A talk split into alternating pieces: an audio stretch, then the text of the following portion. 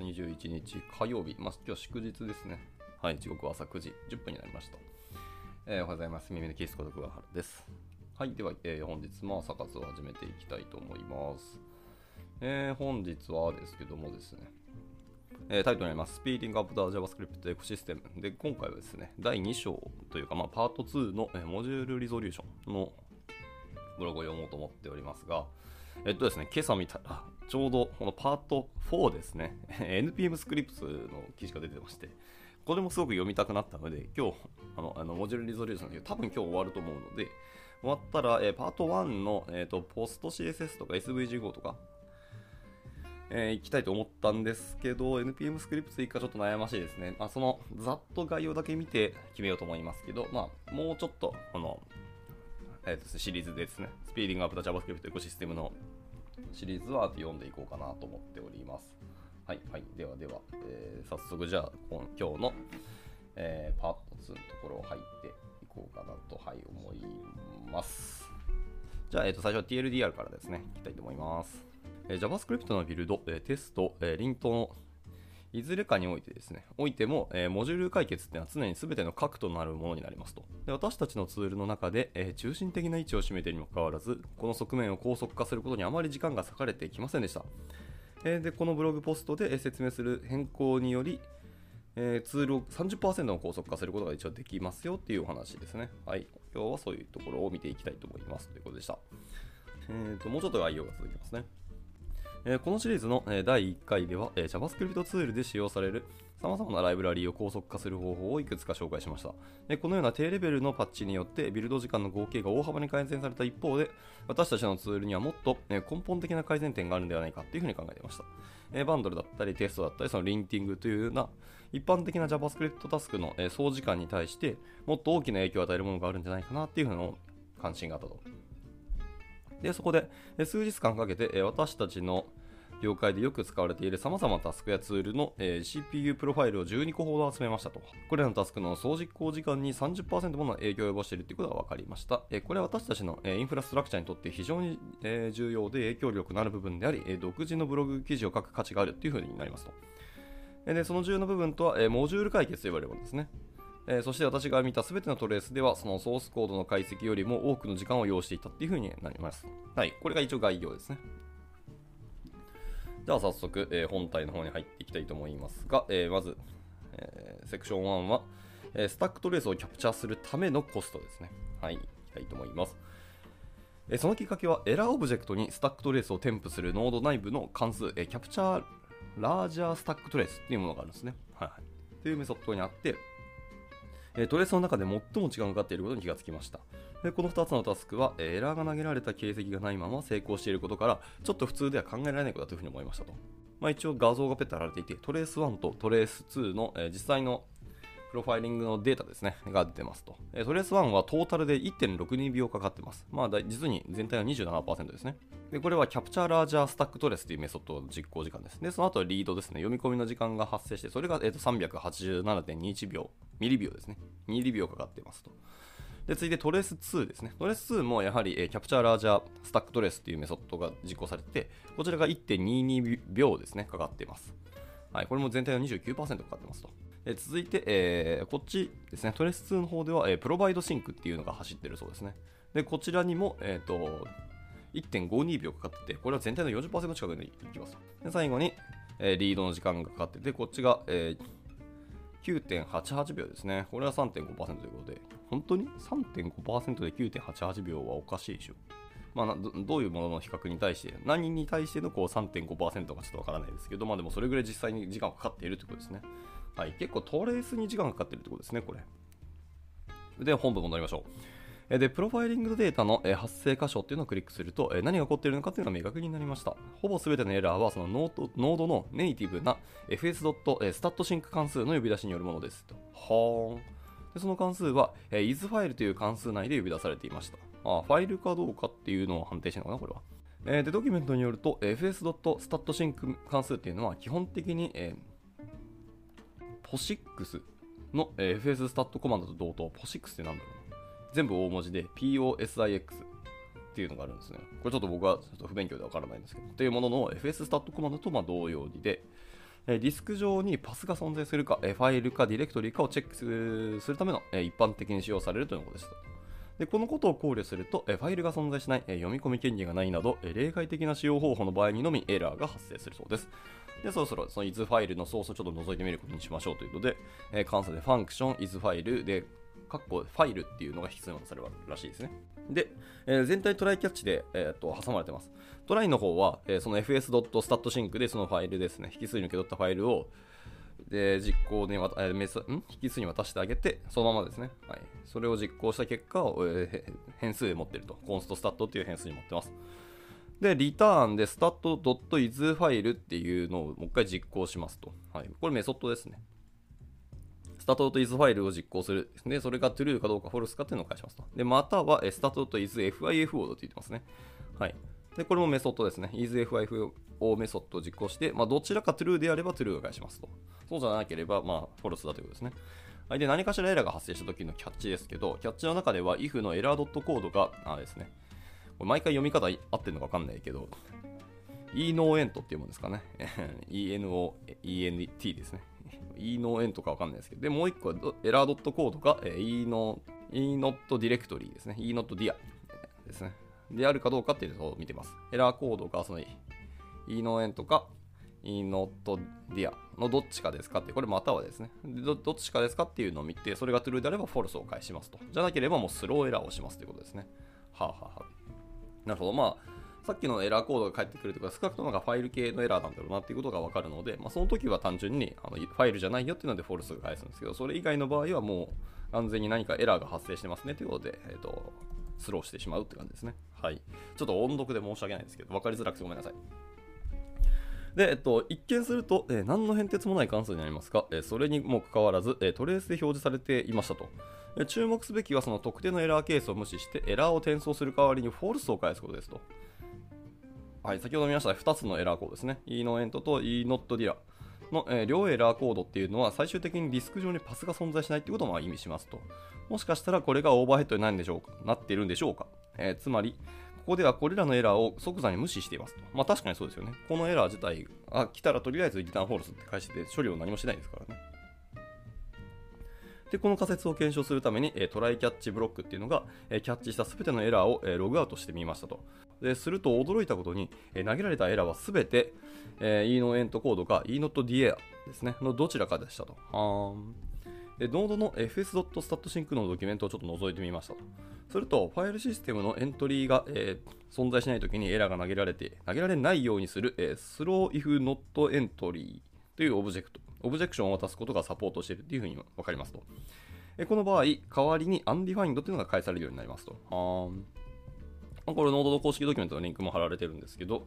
まあ、ちょっとピックアップされてて、えー、 function isFile っていう関数ですね。はい、こっちを見てみますと、まあ、同じように fs.statsync っていうメソッドが実行されて、引数にファイルが渡されますと。で、えー、第2引数のオブジェクトですね。これはオプションが、 optional ですけど、オプションとしてはその throw if no entry っていうのがあって、まあ、デフォルト false になってますと。はい。で、スタットが undefined じゃない、または、えー、スタット is file とスタット is FIFO ですね。メソッドを実行してどちらかが true ですかみたいなのを見てますと。で、それの AND 条件で、えー、リターンをしているっていうような感じですね。はあ、まあでも結局ノードの本体の方も似たようなことをやってるってことですね。で、えー、このオプションを適用することで、えー、キャッチブロックの if 分がなくなって、えー、トライキャッチが、え上長になり、え関数をさらにシンプルにすることが以上できますと。単純に最初からスロー if のエントリーですね。エントリーがなければ、まあ、つまりファイルじゃなければ、そのままあのフォルスを返すっていうようなオプションを出してしまえば、まあ、トライキャッチっていうことをしなくてよくなるということですね。で、このたった一つの変更で、えプロジェクトのリントにかかる時間が7%も、え短縮されました、えさらにすごいのは同じ変更でテストも同様に拘束されたことですと。へ単純にトライキャッチの分の、えリントにかかる時間ってバカにならないんですね。結構積み重なっていくんですね、これ。で、また、えー、っと、まあ、この人の実行結果でいくと、あの、絶対にキャッチに入るケースがないというふうに言ってますね。一つもなかったって言ってるんですけど、この人のそのやった実行結果っていうのはどういう結果なのかちょっとわからないですけど、まあ、この ES リントですかね、なんかでもその対象としているモジュールのあのテストを実行した結果、えー、全テストケース、全パターンで、えー、実は、その is ファイルメソッドの、えー、キャッチ文に入らなかった、キャッチ区かに入らなかったのかなって思いますね。であれば確かにもういらないよねっていうのはすごく思いますので、はい。この、えー、is ファイルメソッドをあの自分の作った独自の方で置き換えると、えー、7%短縮されますよっていうことを話をしてますね。はい。これはすごくありがたいお話でした。では続いていきましょう。続いてはですね、えー、セクション2ですけど、えー、ファイルシステムが結構高価でありますと。高価の価値が高いっていう書くんですけど、これは多分高価っていうのは価値ではなくて単純に時間かかってますよってことですよね。はい。えー、その関数のそのスタックトレースのオーバーヘッドがなくなったことで、え、まだ何かあるような気がしていたんです。えー、2、3回のエラーは、えー、数分間で取得したトレースでは全く表示されないはずですよと。えー、そこで、え、この関数に簡単なカウンターというのを注入してみて、え、どれぐらいのヒントで呼び出されているかとちょっと調べてみました。え、その結果、この関数は約 15K 回、15K、1万5000回呼ばれ呼ばれていまして、このファイル内、プロジェクト内のファイル数の約10倍もあることが分かりました。これは改善の余地がありそうですねと。それすごいですね。この関数1万5000回も呼ばれてるの？と、本題ですね。はい、この記事のある通りですけど、ちょっとモジュールの話にちょっと入っていきたいと思います。そうですね。はい、では続いて、えー、今のが相対的なモジュールですね。で、続いて2つ目が、えー、絶対的です。絶対パスですね。 absolute module imports で、まあ、これはのスラッシュ風だったり、こうスラッシュ foo bar、スラッシュ bob みたいな感じですね。で、最後3つ目はそのパッケージインポートですね。直接インポートするやつですけど、まあ、これは単純に風だったり、アット風スラッシュバーみたいな感じの。以上3つですね。とりあえず、えー、ツールの、えー、インポートの識別値っていうのは3つあって、相対パス、絶対パス、パッケージ直接のインポートですね。はい。で、この3つのうち、パフォーマンスの観点から最も興味深いのは最後の1つです。はい。パッケージインポートですねと。まあ、いわゆる裸のインポート指定詞、つまりドットやスラッシュ等で始まらないものは通常 NPM パッケージを参照する特別な特別な種類のインポートになります。えこのアルゴリズムは、えノードのドキュメントで詳しく説明されていますので、まあ、詳しいのはそのノードのドキュメンテーションを見てみてくださいと。これはこれでちょっと読んでいきたいですね。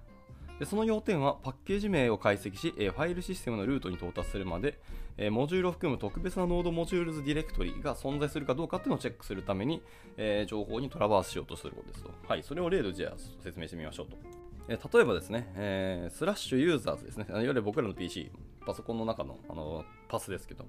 えスラッシュユーザーズ、スラッシュ、まあ、ユーザー名、スラッシュ my project、スラッシュソース、 feature、え detail page、components、layout、index .js という、まあ、ちょっと絶対パスで書かれてますけど、まあ、すごく長いんですけど、まあ、特定のプロジェクトのところまで行って、そのソースの下の features ディレクトリの下の detail page の下にある components ってディレクトリの下のレイアウトの下のインデックス JS ですね。はい。っていうファイルを、え見ると、とりあえずしましょう。で、このファイルにある中で、えーと、モジュール風っていうのをインポートしようとしたとしましょうと。はいはい、OK です。そしてアルゴリズムは以下の場所をチェックしますということで、えー、1、2、3、4、5、6、7、8個の、えー、パスがリントでリストで書かれてますけど、まあ、最初は、の絶対パス、まあ、これ全部絶対パスなんですけど、えー、プロジェクト内の、え、 layout ディレクトリの下の node modules の foo を見に行きますと。そんなものはないと。続いて、えー、の同ディレクトリの、えー1個上ですね。レイアウトの1個上はコンポーネンツディレクトリです。コンポーネンツディレクトリの下でノードモジュール図風を見に行くと。はいまあ、これをずっと繰り返していくわけですね。どんどんどんどん繰り返して繰り返して、最終的にはもうユーザーズの下まで行くということですね。このプロジェクトの外まで、えー、ノードモジュール図風を、えー、最終的には探しに行こうとしているということですね。はあまあ、途中で見つかればそのチェックはやめるんでしょうけど、はいはいはい。まあ、というのをやっていくと。えー、ちょっとそれは知りませんでしたね。まさかの、え、システムのところのユーザーズまで、え、戻ろうとするんですね。はい、で最終的にあのスラッシュまではいかないですね。あのパソコンの中の絶対バスであのオリジン・オブ・オリジンのところまでは見に行かないということですね。はい。で、これはですね、多くのファイルシステムが、え、呼び出されるということになりますと。で一言で言えば、すべてのディレクトリがモジュールディレクトリを、え、含んでいるかっていうのをチェックします。で、チェックの量はインポートするファイルがあるディレクトリの数に、まあ、正比例します。それはそうだよね。でそして問題は、これが封インポートされるすべてのファイルに対して起こるということです。えー、つまり、フーが他の場所にあるファイルでインポートされた場合、モジュールを含む node modules ディレクトリを見つけるまで、ディレクトリツリー全体を再び上方に、えー、クロールすることになりますと。えー、このように、え解決されたモジュールをキャッシュすることは非常に有効です。そりゃそうだよね。はい。というわけで、まあ、もちろんそのパスですね。まあ、てか、ネストをどこまで深くするかですけど、深ければ深いほど、えっ、と、読みに行く、その情報へのクロールの量も増えていくし、数も増えていくってことなので、まあ、ネストする量もできれば、えーと、あんまり深くしない方がいいよってことにはなりますけど、まあ、それでも、まあ、するときは、えー、ちゃんとキャッシュするとかなり有効ですよねってことでした。えー、しかし、でも、えー、キャッシュもいいけど、良いさらに良いことがあります。え多くのプロジェクトでは、そのパスマッピングエリアスを利用して、えタイピングの手間を省くことができるようになっていますと。はい。で、これは、通常、えー、 TypeScript のパスコンパイラオプションだったりとか、えー、バンドラーの resolve alias によってまあ行われます、えー。この場合、パッケージのインポートと見分けがつかないという問題がありますと。あはいはい、そうですね。フィーチャーズディレクトリーの、えー、ユーザーズホゲホゲ、要はプロジェクト直下のソースフィーチャーズにパスマッピングを追加して、えー、 import なんちゃら、えー、 from、その features detail page のようにインポートを宣言する、使えるようにすれば、すべてのツールはこのことを知ることができるようになると。はい。まあ、これは、あれですね、絶対パス、相対パスっていう、自分で作った独自の、えー、パスのところを設定するみたいな感じじゃないですかね。ま、パッケージの時にも同じことがもしできるんであればそうなんでしょう。えー、ではちょっとバットで言葉が続きますね。えー、しかし、えー、そうでない場合はどうでしょうと。すべての JavaScript ツールが使用する一元的なモジュール解決パッケージは存在しないため、さまざまなレベルの機能というのがサポートされた複数の競合するというものが存在しますと。はい。私の場合、プロジェクトは、パスマッピングを対応しており、 TypeScript の tsconfig.json で定義されている、パスマッピングを意識していない、 linting プラグインというのが含まれていました。はあ。え当然、えその features スラッシュ detail page が node module を、え参照していると思い込んでしまい、えそのモジュールを見つけるために、ま、再帰的に上方探索ですのダンスをすることになりました。えしかし結局見つからずさらにはエラーになりましたと。実は下にあったのかな上にあった上に見つかっ、えー、右つけようとしてなくて、まあ、エラーになってるけど、実は下にあったとかですかね。まあ、何かしらエラーが発生したということですね。なんかね依存するライブラリとかにもやっぱこういう話が出てくるので、結構使うものは慎重に選ばなきゃいけないかもしれないですね。まあいいや。というところで続いてのセクションですね。えー、あらゆるものをキャッシュ化するという話に入ります。じゃあ次に、えー、ロギングを強化して、えー、この関数が呼び出されたときにユニークなファイルパスがいくつあるか、また常に同じ結果が返されるかどうかっていうのをちょっと確認してしま確認しましたと。はい。べき当性も一応見てみたとですね。また、is ファイルの呼び出しでユニークなファイルパスを持つのは、えー、約2.5回 5K ですね。えー、まあ、2500回だけで、えー、渡されたファイルの引数と戻り値の間には強い1対1のマッピングがありました。えー、これはプロジェクト内のファイル数よりはまだ多いんですけど、え合計1万5000回呼び出されたことに比べれば、まあ、はるかに少ないですと。まあ、実に5分の1ですからね。でもし、えファイルシステムにアクセスするのを避けるために、その周りにキャッシュを追加したらどうなるでしょうかというので、えーと、そのキャッシュを追加する、え関数、まあ、参考に1個貼られています。え const cache イコール new Map ですね。はい。あのマップオブジェクトからのインスタンスを1回作って、 cache っていう変数名で、えー、一旦持ってますと。で、 function resolve ですね。っていう関数を1個作っておいて、えー、引数にさっきの同じようにファイルっていうのを渡しますと。で、 cache .get でそのファイルですね、を見てみますと。えー、引数に渡された、えー、ファイルっていう引数をそのまま、えー、ゲットの引数にも渡してあげます。で、その戻ってきたものがコンストキャッシュとっていうあの変数にとりあえず入れておきますと。で、if キャッシュとが undefined だったら、まあ、リターンキャッシュを返せばいいと。はい。あ、undefined じゃなければ、つまりキャッシュの中身があるんであれば、え、そのままキャッシュを返してあげれば良いと。え、そうじゃなければ、えー、コンスト、リゾルブイコール is ファイルですね。はい、is ファイルメソッドを実行します。で、その時に、あのこの関数本体の方に渡されたあのファイルっていう引数オブジェクトをそのまま渡してあげますと。で、えー、戻ってきた resolve っていうのが、まあ、その、モジュール解決された、えー、レスポンスが返ってくるんで、それを持っておきます。で、それを cache ドットセットですね。はい。まあ、マップのインスタンスですからね、 cache は。はい。に、えー、セットでファイルとその resolve っていうものの、のえー、モジュール解決したレスポンスも一緒に渡して、えー、キャッシュしてしまうと。で、その結果、まあ、 return、file で返してあげれば、まあ、OK ですよということですね。はい。内部的に、その、キャッシュをしておくということをしてしまいましょうということでした。で、これをすることによって、はい、えー、キャッシュを追加したことで、まあ、リント処理にかかる時間はさらに15%も短縮されました。15%は悪くないですね。1万5000回さっきのやつ、イズファイルとかも呼び出されたりしてるので、結構時間かかってますね。その中でこれをやることで15%も短縮されました。えー、しかし、キャッシュの危険な点は、そのキャッシュが古くなる可能性があるということです。それはそうだよね。はい。リフレッシュのタイミングとか、ちゃんとリフレッシュしますかっていうのを処理入れないとあの危険ですからね。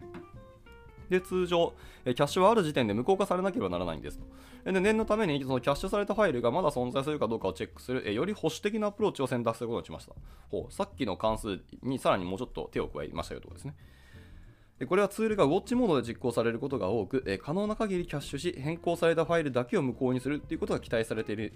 はいまあ、そういうツールが多いですね。まあ、そういうことを加味すると、えー、珍しいことじゃないよねってことを言ってます。はいはい。えさっきの、えー、 new Map のところですね、 cache っていうインスタンスを作ってるんですけど、で、 function resolve も作ってます。そこからはだそこ大体一緒なんですけど、で、そのキャッシュの中ですね、えー、 cache .get で引数に渡されたあのファイルの中身を見てますけど、で、その中身をレスポンスでキャッシュで持ってます。でそのキャッシュというか、 undefined じゃなければ、もしくはその is ファイルでファイルが、ファイルっていう引数そのまま渡してあげて、それが true であれば、え、キャッシュとそのまま返せばいい。そのキャッシュをそのまま、え、返せばいいということをしてます。まあ、少なくとキャッシュが存在することをここは意味してますからね。最初の判定条件、キャッシュというところだけではなくて、えー、is ファイルのところも一緒にセットで、え、チェックをして、OK であればキャッシュを返しますと。でさらに、えー、existing resolution logic here ですね。はあ、わかりました。えー、さらにですね、 extensions を見てますと。はあ、で、 extensions を for of でぶん回して、一個一個のエンドエクスト、まあ、あれです、これは、あれですね、識別子、ちゃう、拡張子ですね。拡張子を見ていきます。で、ファイルプラス、えー、exe 拡張子ですね。っていうので、まあ、これ、文字列結合して、えー、ファイルパスっていうのを作ってますと。で、その、えー、ファイルパスをまた if 文ですね、is ファイルメソッドで実行して、でもし存在するんであれば、キャッシュドットセットで、えー、ファイルとそのファイルパスっていうのをキャッシュにしておいて、えー、リターンファイルパスをしてあげればよいと。じゃなければもう完全 throw ですね。 throw new error をして、えー、could not resolve ファイルっていうので、あのエラーを発生させてしまえばいいよということをしてますと。はい。より保守的ですね。で正直なところですね、キャッシュされたシナリオでもファイルシステムに到達しているため、そもそもキャッシュを追加するメリットがなくなってしまうがじゃないのっていうふうにはちょっと思っていましたということですね。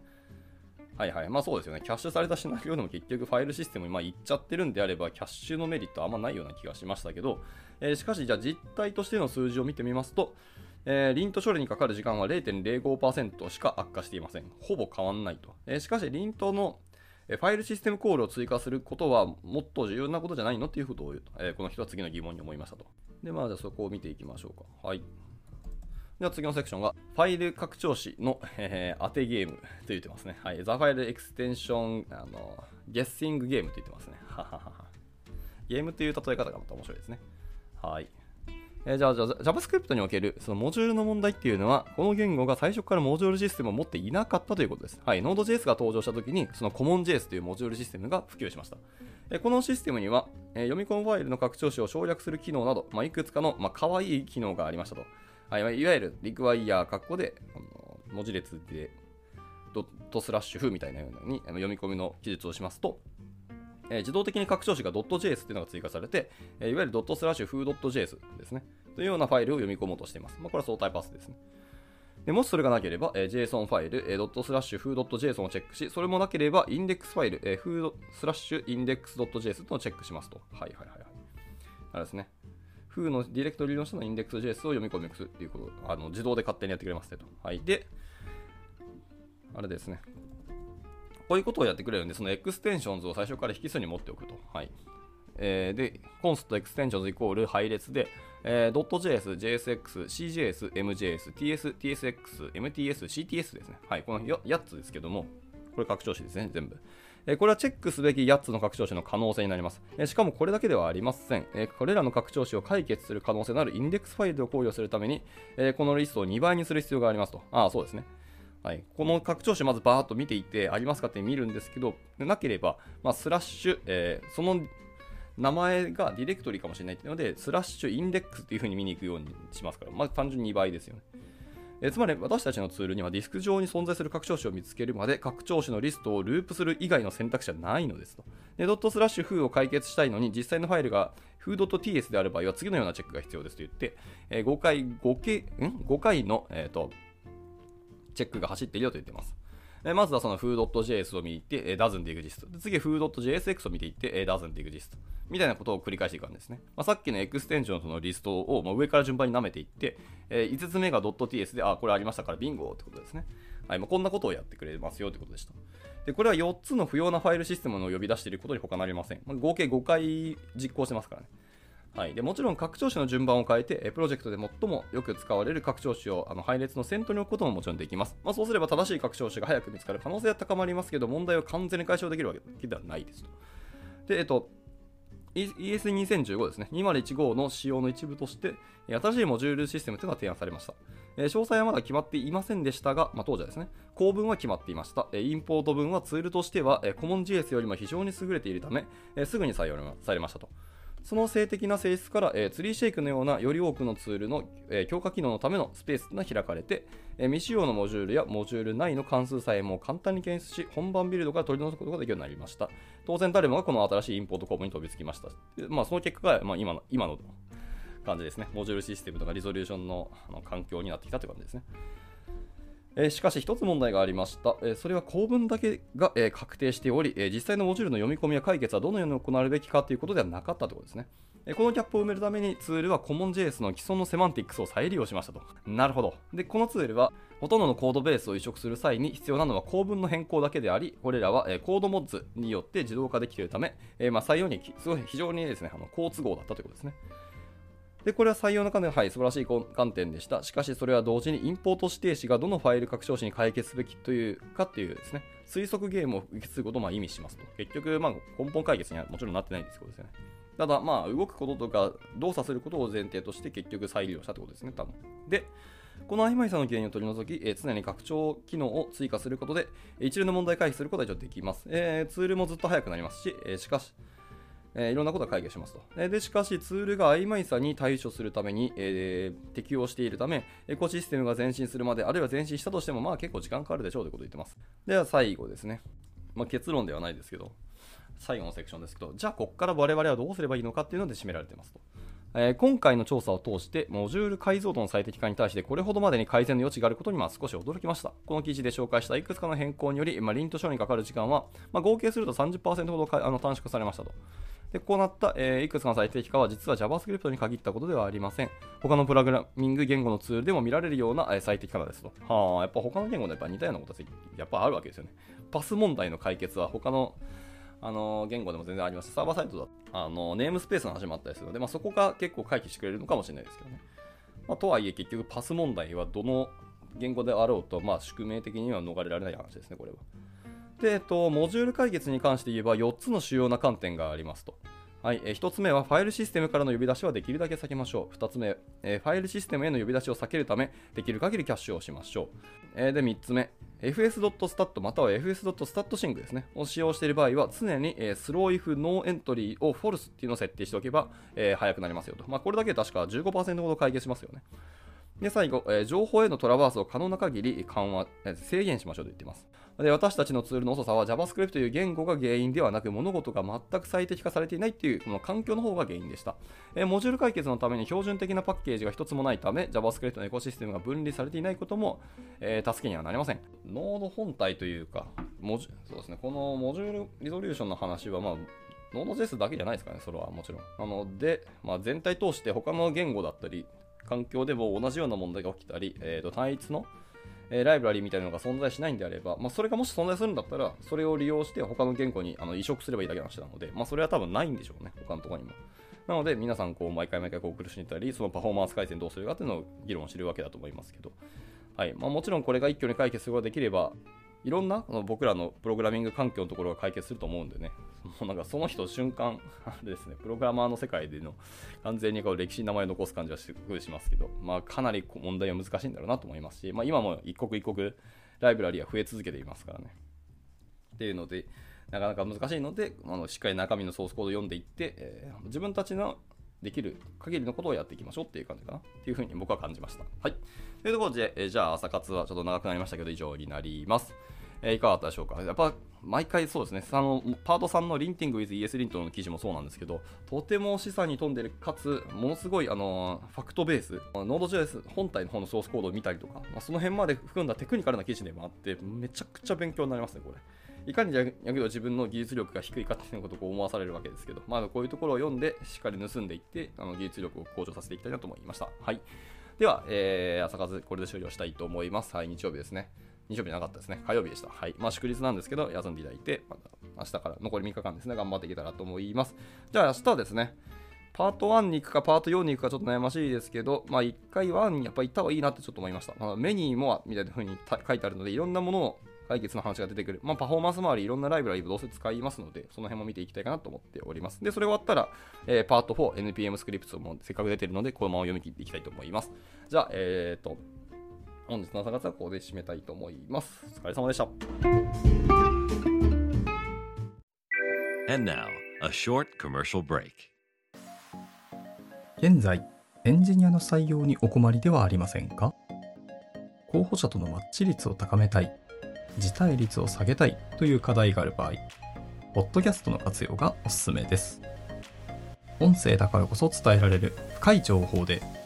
候補者の興味関心を高めることができます。株式会社ピトパでは、企業の採用広報に役立つ、ポッドキャスト作りをサポートしています。気になる方は、カタカナでピトパと検索し、